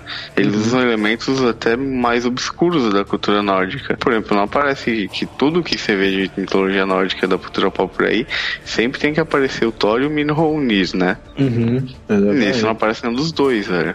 É, outra coisa legal disso, disso que você colocou também, Chico, é que até mesmo o nome dos deuses, nem todos eles usam os nomes padrões que a gente ouve, né? Porque assim como a mitologia grega, eles também têm nomes diferentes para diferentes uh, regiões deles. Então, nem sempre os caras falam de Thor, de Odin, de Fenrir, eles falam nesses nomes, né? Eles falam em, em outros nomes, e isso é legal, porque aí eles às vezes dão uma misturada, né? E aí só no, sei lá, na última parte de um desses contos que você escuta, é que ele usa sem querer ou por querer o nome de um deus que você já sabe quem é. E aí você fala, putz, ele tá falando de Odin, sabe? Ele tá falando de, uhum. de tal deus. Isso também é muito legal. E uma coisa curiosa, vocês sacaram que o Druff era vídeo logo de cara, assim? Quando você viu o personagem aparecendo nas visões da cena, vocês sacaram que aquilo era um vídeo filmado e não uma modelagem de personagem? Sim, dá pra perceber. Dá, né? É, dá. dá. Mas eu acho que foi um. Esse, esse quem tomou spoiler fui eu, Ale, porque aquele vídeo que você passou antes de eu jogar, ele mostrava os caras filmando o Drew. É, sim. Aí, aí é, mas foi um recurso barato, né? Que eles é, encontraram para fazer personagens secundários e encaixou. O Dillion também, bem. na cena que ele aparece, é filmagem também, não é? Também. O Dillion, hum. o pai dela, né? O Zimbel também é filmagem, é, a mãe dela ver, também é ver, filmagem. Por mais que seja muito bem feito os, as CGs, né, a computação gráfica dela ali, a captura e tal, e a modelagem, dá para notar com as cenas que, tipo, que é humano ali, né, cara? Tem uma. Sim. É difícil, é bem, é bem perfeito o bagulho. É, Mas eles colocaram uma. Forma, eles mascararam muito bem, né? Fazendo um efeito meio translúcido, assim, cara. E é. tal. Ficou bem legal. Meio que quase uma imagem ali, né? Uhum. E outra coisa, essa aí vai pegar muitos ouvintes de surpresa. Eu também não sabia disso, mas Hellblade tem um final secreto relacionado ao Druth que é quando você consegue todas as 44 Lore Stones que tem espalhadas pelo jogo, é, existe uma cutscene a mais no fim do jogo. Quando a Senua tá entrando para onde ela vai enfrentar a Hela, você vê uma imagem do Druff contando, né? Admitindo que ele na realidade estava mentindo sobre a história dele de fato. Né? Ele foi uhum. tomado como escravo pelos vikings porque ele era um cara que fazia muitas viagens e porque ele falava tanto a língua dos nórdicos quanto a língua dos. E sob tortura, ele entregou a localização de diversos tesouros do povo da Sena, né? agindo como um guia aí do, dos vikings durante muito tempo. Então ele meio que dá a entender, né, que eh, ele foi o cara que deu o mapa da mina, no fim das contas, que falou pros vikings, ó, oh, essa terra aqui tem riqueza e o caramba e tal, né? E uhum. só que existe uma outra coisa muito curiosa nessa cutscene que ele fala que ele não foi o responsável pela invasão na vila da Senua, mas sim um homem da própria tribo dela. Ele fala que era um cara que chegou nos vikings vestido de preto e ele negociou formações em troca de imunidade troca de um passe livre. Então, alguém de dentro da tribo dela foi o cara que deu a letra para os vikings como invadir, pilhar a, a vila. E quem será esse cara, hein? Quem será esse cara? a gente vai falar mais pra frente.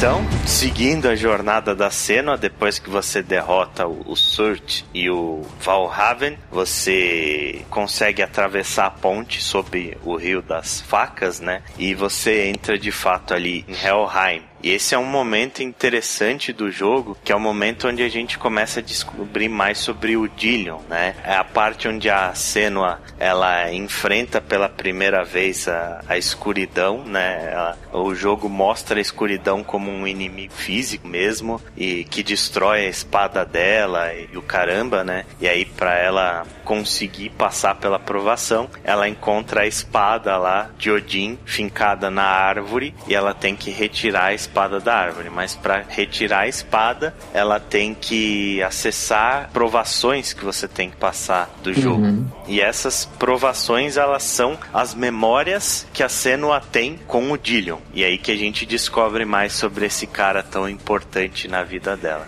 Durante a infância e a adolescência, muito por conta do pai dela, a Senua era uma pessoa muito reclusa. Né? Ela, desde criança, já sofria com a condição, né, com a escuridão E uhum. por conta disso, o pai dela não deixava ela sair de casa, não deixava ela ter exposição com as outras pessoas da tribo. Então ela só saía para colher frutas, para colher madeira nas planícies, etc. Mas mantinha é, uma distância do restante da tribo. Um dos dias, né, que ela resolveu sair para colher frutas, ela viu um jovem ali treinando sob uma árvore. E esse cara era justamente o Dillion, que era o filho do chefe de guerra da tribo dela. Sabia disso. E a cena, ela logo de cara, ela se encantou pelos movimentos que o estava fazendo. Ela descreve como se fosse uma dança, como se ele estivesse dançando embaixo da árvore. E ela uhum. começou a reproduzir aqueles movimentos escondida dele.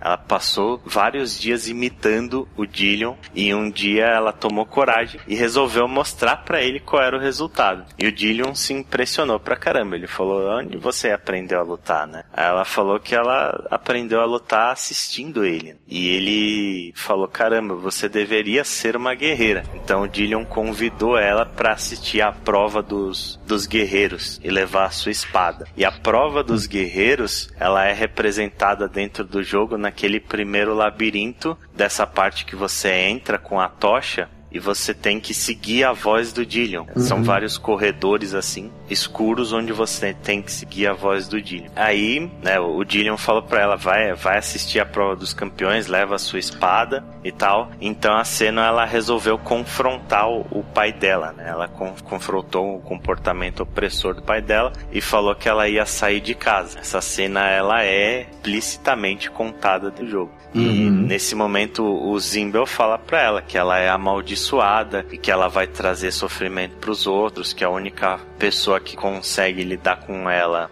é ele mesmo, né? E ela desafia o pai dela e cai fora de casa. Que é interessante, que é uma das poucas cenas, vamos dizer assim, que você se identifica literalmente com a personagem, né? Porque é aquele típico confronto adolescente dela com o pai. E aí até tira um pouco da visão da Senua perturbada, né? É a Senua como uma garota normal, apaixonada, que confronta o pai uh, naquela situação. Mas é bem claro, né? Nessa parte fica muito claro que o pai dela tem um relacionamento extremamente abusivo. Né? Uhum. Ele é um cara extremamente controlador, extremamente abusivo e Sim. que faz mal para ela. Isso é demonstrado, né, depois porque a Senua e o Dillion passam diversos anos, né? Eles uhum. treinam muito e é nesse momento em que ela aprende a se tornar uma, uma guerreira e o Dillion aprende a entender a condição dela, né? Tentando uhum. ajudá-la da melhor forma que ele podia. E a amizade entre os dois acabou, obviamente, se transformando em amor. E o Dillion raramente saía do lado da cena.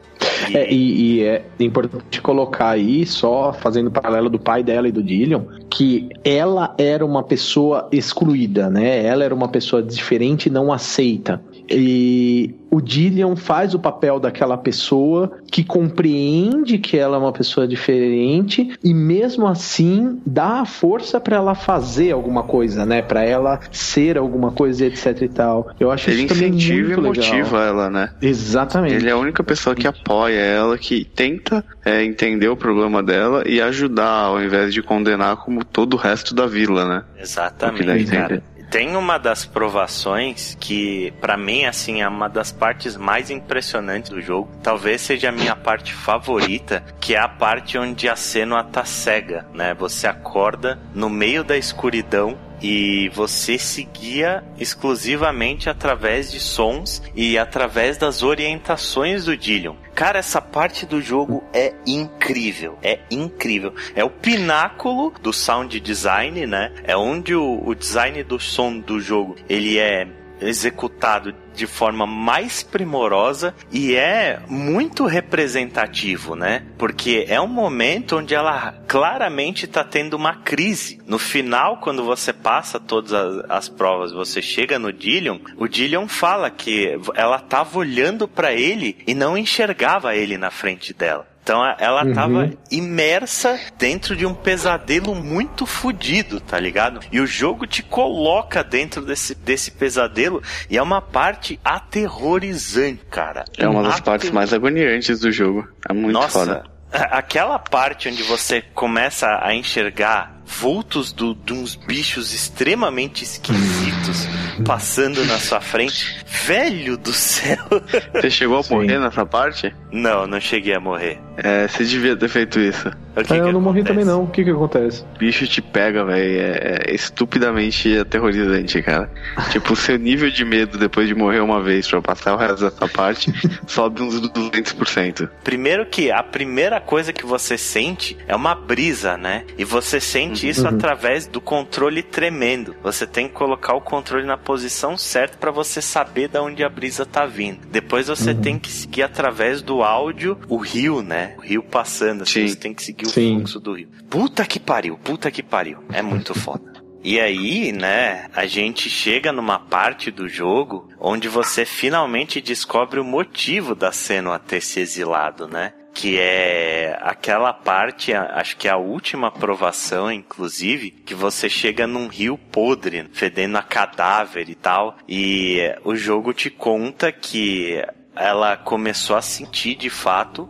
Isso foi um dia que eles foram no rio juntos e ela começou a sentir um cheiro ruim vindo do rio que ninguém mais sentia. E aí, quando as pessoas começaram a enxergar cadáveres dentro do rio, boiando, eles viram que ela estava certa. Foi um período onde uma praga extremamente forte assolou a vila da Senua. Inclusive, uhum. matou o pai Dillion. O pai do Dillion foi uma das vítimas da praga. E, a, obviamente, como uma vila de ignorantes que é, eles colocaram a culpa na Senua, né? Falando que uhum. a Senua era amaldiçoada e o caramba.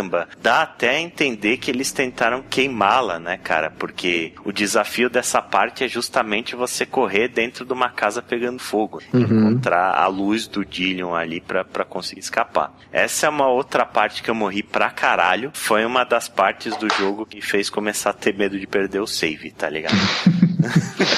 Porque é uma coisa desesperadora e quando você morre queimado ali também é, uma, é um troço agoniante, terrível, ela berra, loucamente. E é justamente isso, né? Ela se sente culpada por conta da morte do pai Dillion e por conta da praga que assolou a vila. Ela sente a voz do pai dela batendo na cabeça dela e falando: Você é amaldiçoada, você é amaldiçoada, né? E ela começa a de fato acreditar nisso. E ela acha que o exílio é a melhor solução. Ela se afastar de todo mundo. É a solução para você não causar mais mal a ninguém. Uhum. Você morreu nessa parte que eles perseguem, que a turba persegue você com fogo, Ale? Você falou que é zoado. Pô, eu vou rejogar esse jogo morrer em todas as partes, só, só pra ver as mortes, cara.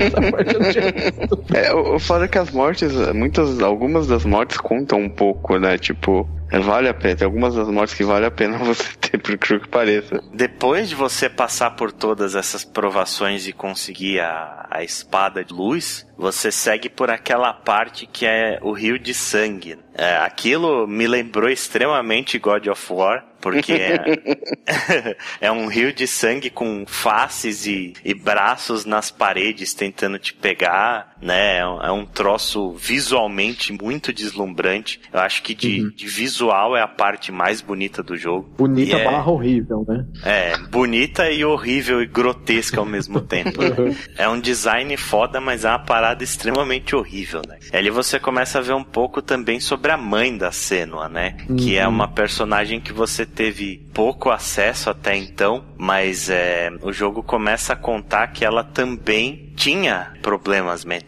né? Ela também sofria com a escuridão, assim como a filha dela, né? E é uhum. interessante você ver aquela imagem de uma pessoa queimada no final dessa parte, né? que é, é muito uhum. representativo. E o Fenrir? Eu queria saber o que vocês acharam do Fenrir. O Fenrir é a próxima parte do jogo, né? Que é, uhum. é uma, uma besta de escuridão. É efetivamente o último desafio que você tem antes de che uhum. chegar nos portões da Hela. E eu achei. Não é uma das minhas favoritas do jogo, mas uhum. o boss em si eu gostei muito, cara. Nossa, eu achei é, muito massa. Falando é. dessa parte final do jogo, eu acho que aí tá o. Eu tava até comentando com vocês antes. O único problema que eu vi no jogo, assim, a única parte que eu tive uma experiência que não foi tão agradável, eu achei basicamente que, tipo, o jogo te bate tanto antes disso tanto quando você passa pelos desafios lá, os quatro desafios do Odin e tal. Cara, é tão cansativo, é tão pesado a parte que você tá lá no rio de podridão lá, o rio de sangue, a parte que você tem que ir, que tá tudo escuro das bestas. É tão uhum. cansativo tudo isso. E aí depois tem mais um trecho, você chega no. Finalmente você entra no castelo e aí o que eu queria ali era uma coisa mais rápida para chegar até o coisa. E aí você repete uma série de puzzles, praticamente, né? Você tem que. É daqueles portas, principalmente, né? Uhum. Tudo de novo. E cara, ali foi muito cansativo. Tipo, eu já não tinha mais energias para continuar naquela parte. Eu arrumei energias, mas tipo, eu já tava tipo acabado aí. É, uhum. essa para mim é também a, eu achei a parte mais fraca do jogo. Essa é a parte depois do Fenrir e antes do seu desafio com a Hela. É, uhum. Você vê que o tom das coisas mudam bastante. Inclusive, as lore stones que você começa a encontrar, elas só contam a história sobre o Ragnarok, né? Elas não passam a contar mais histórias diferentes e que sejam algo que tenha a ver com, com a Senua, mas elas passam a contar a história sobre o Ragnarok, que é o fim do mundo, e aquilo é meio que um prefácio dizendo que você tá chegando no jogo. Né? E aí, de fato, tem alguns puzzles que se repetem, tem bastante combate, a parte da ponte você enfrenta uma infinidade de inimigos ali, é foda uhum. e tal. Mas é, é, eu também achei a parte mais fraca do jogo a besta ali, né? O Fenrir achei um inimigo foda pra caralho, velho. E essa parte toda, né? Do Fenrir e tal, da sua luta contra a escuridão, porque você não pode ficar no escuro, você tem que manter sempre uma tocha acesa. Se você ficar no escuro, a besta te pega. É toda a representação da convivência que a Senua teve com o pai dela. É o período mais sombrio da vida dela. O próprio Fenrir é uma representação do pai dela. Ele é o cara que tenta arrastar ela para a escuridão de toda forma e que aproveita os momentos de fragilidade para massacrá-la. Foda que daí para frente você vai, pegar, você vai começando a se ligar nessa pegada do pai dela e você vai ficando cada vez com mais raiva dele. É, Até o ponto que você fica com muita raiva. que ele é um grandíssimo de um filho de uma puta, né? é.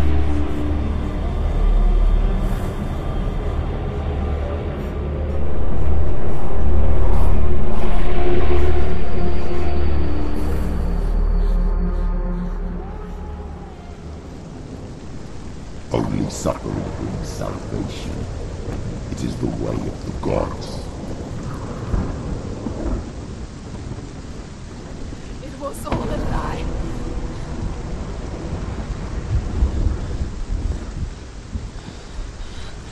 You are a lie! She didn't defy the gods.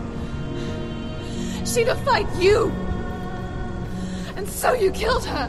You didn't pray to the gods prayed to your mother.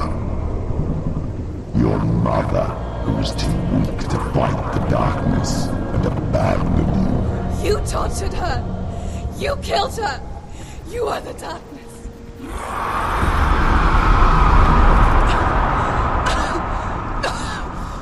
Those rituals, the years of isolation, the pain that still haunts you. Was the only way to fight the curse within you. The darkness is inside you it will destroy you. You're a liar! No, Senua. The darkness is here. You cannot wish it away.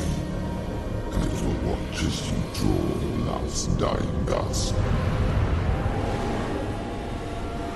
I won't let you kill me! Ah!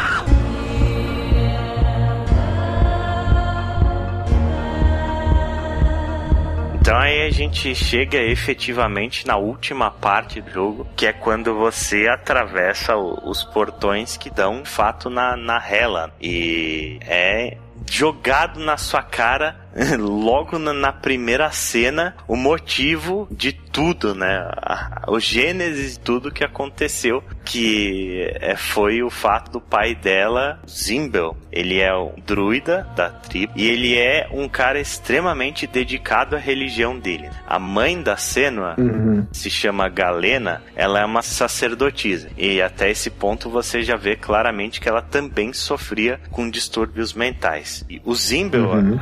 Acreditando que a doença era uma maldição dos deuses, ele queimou a mãe da Senua em uma fogueira quando ela tinha 5 anos de idade e forçou a Senua a assistir tudo aquilo. É uma cena muito forte da mãe dela falando: não olha a cena, não olha, seja é. forte, etc. E o pai dela, isqueirinho, filho da puta, falando: ah, esse aqui é assim que tem que ser feito, não sei o que, a sua mãe se libertou e não sei o que lá, né? O gatilho da, do primeiro distúrbio psicótico que a Senua teve foi a morte da mãe dela na vida dela. É, cara, aquilo foi. Que... Essa cena é uma das cenas mais pesadas do jogo fácil.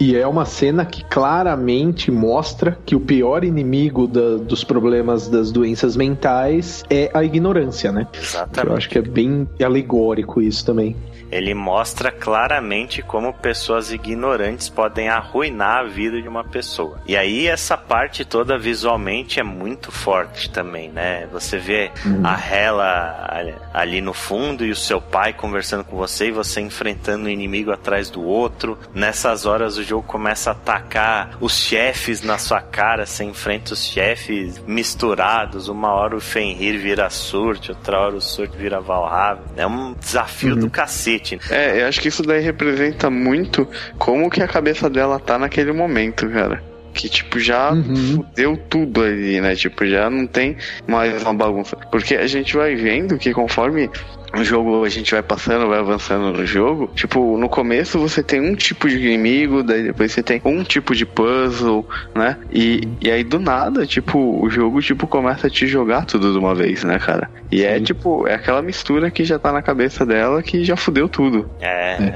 E o... Na realidade é um conflito, né, cara? É uma cena é. que representa todo o conflito que ela tá passando de ter finalmente descoberto qual era a gênese e problema dela. Sim. E outra coisa que eu acho que é uma alegoria muito legal dessa parte é que eles também quebram mais um paradigma que a gente vê muito na cultura pop, principalmente, de pessoas malucas, chamando da maneira pejorativa de propósito aqui, que geralmente em outros jogos, vamos pegar aí até o exemplo mesmo que o Ale deu do God of War, o cara quando fica louco e perde a cabeça, acostumado em qualquer tipo de jogo, ele fica mais poderoso e aí ele arrebenta tudo e fode tudo e, e destrói tudo que tá na frente dele. E no caso da, do, do Hellblade, eu achei muito legal que você vê que na hora que, como o Chico falou, que você vê que, meu, agora fodeu tudo, agora ela ficou completamente desequilibrada e agora o negócio vai virar uma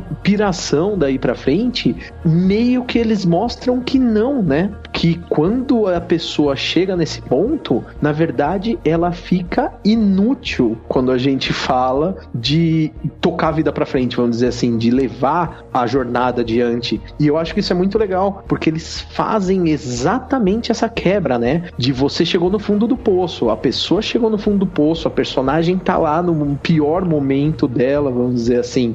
E quando ela perde esse equilíbrio, ela perde inclusive a força de continuar na jornada, ela cai na tentação de ouvir as vozes vozes de uh, abandonar o que ela tá fazendo porque ela não se sente forte o suficiente para fazer aquilo. Nessa cena, a, a Senua ela tá enfrentando a Hela, achando que a Hela na realidade é uma representação do pai dela, né? Achando uhum. que a Hela é a gênese de tudo, ela é a escuridão, de fato. Só que você chega num ponto do jogo em que uhum. você descobre que na realidade a Hela, ela ela é uma interpretação de si própria. Ela é uma manifestação dos uhum. seus próprios demônios internos, né? E a uhum. escuridão é uma coisa que na realidade não tem cura. Então, Sim. ela nesse momento quando você chega na última batalha com a Hela e você não consegue vencer, você descobre que aquilo é uma batalha que você não pode ganhar. É muito emocionante, é muito bonito você ver aquilo, né? Porque ela chega e você literalmente não consegue ganhar.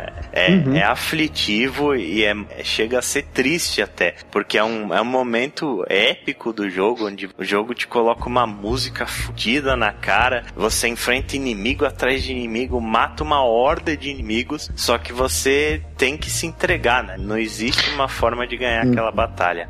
É, tipo, ela não, ela não tem como ganhar aquela batalha, né? Hum. E é meio frustrante, porque você se preparou o jogo inteiro para aquela batalha, né? Você, você, buscou aquilo, e aí você vê que na verdade tipo, não existe aquela luta. É, que, que também te tira mais a esperança ainda quando você lembra que o nome completo do jogo é Hellblade Senua Sacrifice. Que você, até aquele ponto, você tem a esperança de que isso não vai acontecer, né? Que você vai vencer os demônios dela. É. E aí, quando chega nesse ponto, você fala, putz, eles me avisaram desde que eu comprei o jogo e, tipo, eu não quis acreditar, tá ligado?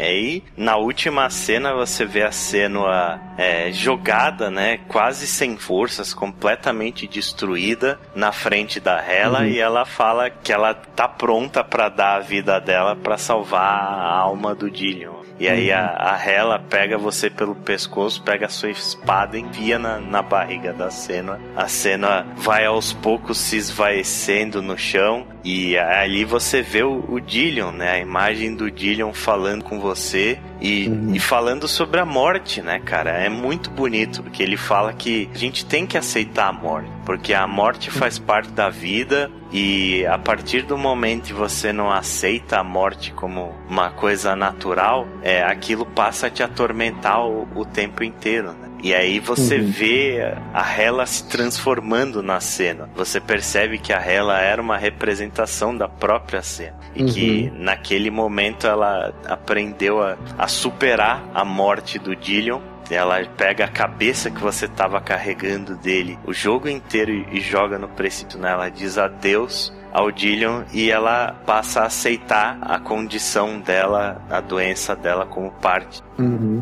É, e o... aceita as trevas, né? Exato, ela Sim. aceita que a escuridão faz parte dela e que ela é. tem que se enfrentar. E uma coisa bacana nessa fala do Dillion é que faz todo sentido porque ele é um guerreiro. Uhum. E esse é o último aprendizado do guerreiro, né? Aprender que morrer faz parte de fazer a coisa certa, faz parte de, de seguir a natureza de um guerreiro que, inclusive, para a mitologia nórdica, que, cuja única morte realmente honrosa é a morte lutando pelo que você acredita, pelo seu povo, pelo enfim. Porque da mesma forma que a Senua, ela fez uma jornada ali de uma guerreira, realmente uma jornada do herói, literalmente falando, contra os próprios medos dela, o último aprendizado dela é exatamente esse, né? Ela não vai matar aquilo dentro dela, aquilo é ela. Uhum. Então ela vai aceitar aquilo e se tornar uma pessoa, vamos dizer assim, normal dentro das capacidades dela. E ao mesmo tempo, o sacrifício, a morte, tanto dele quanto dela, etc e tal,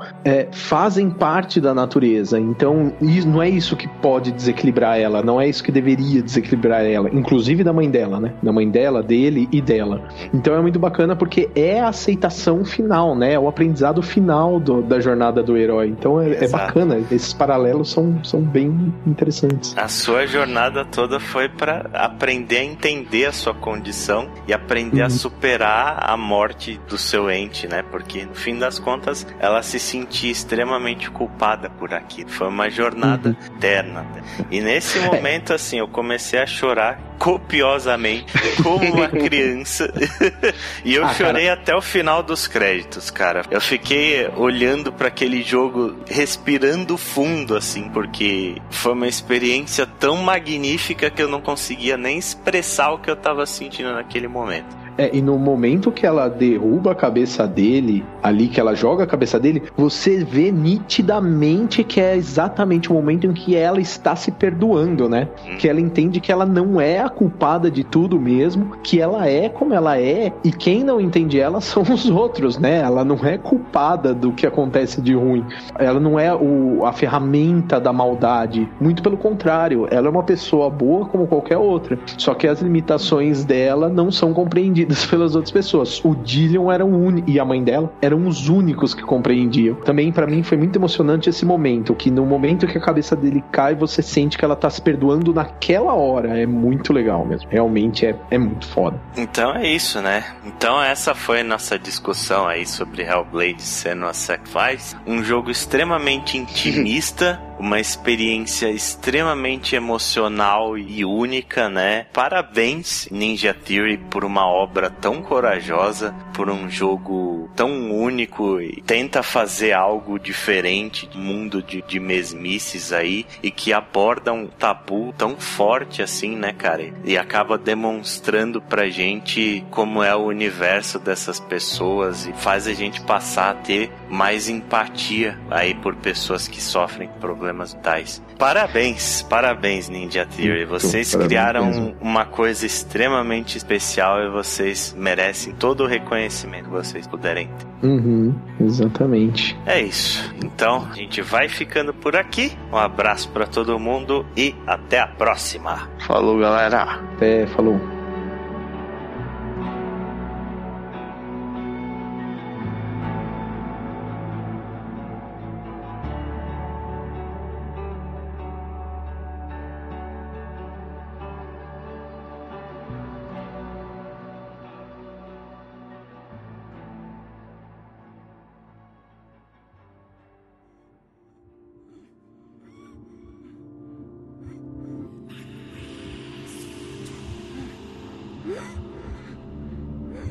I learned the hard way to not be afraid of death, so.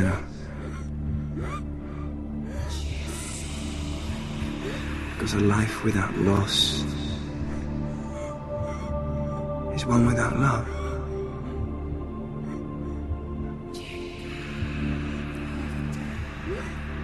You turn your back on death, and all you can see is the shadow that it casts.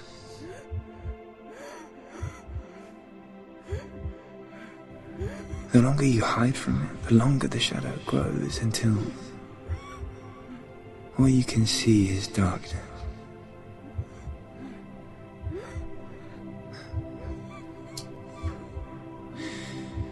When our time comes, we must look death in the eye and embrace it as a friend.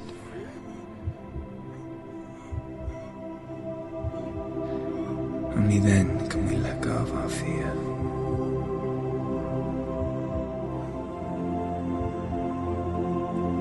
And emerge from that darkness.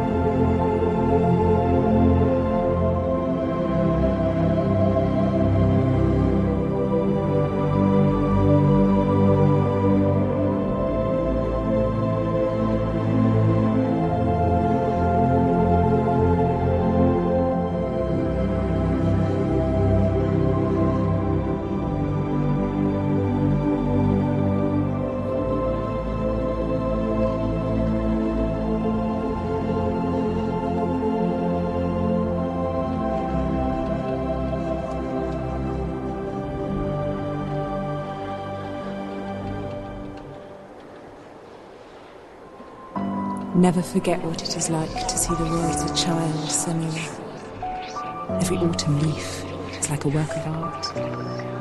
Every rolling cloud a moving picture. Every day a new story. We too emerge from this magic, like a wave from the ocean.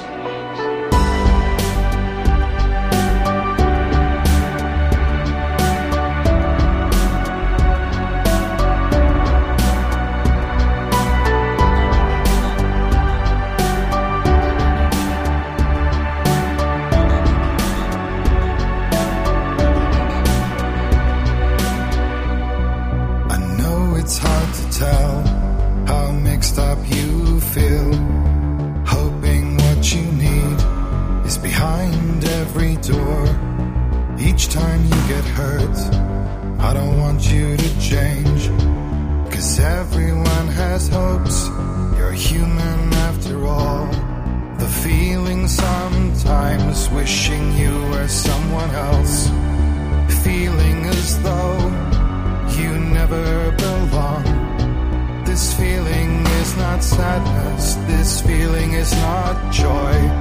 I truly understand. Please don't cry now. Please don't go. I want you to stay. I'm begging you, please. Please don't leave here. I don't want you to hate for all the hurt that you feel. The world is just illusion trying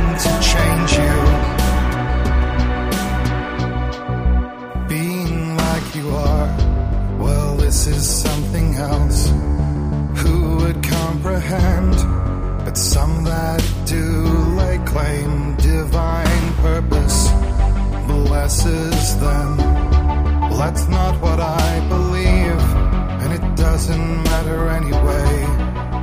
A part of your soul ties you to the next world, or maybe to the last, but I'm still not sure. But what I do know is to us the world is different as we are to the world. I guess you would know that. Please don't go. I want you to stay. I'm begging you, please. Please don't leave here. I don't want you to hate for all the hurt that you feel. The world is just illusion trying to change you. Please don't go. I want you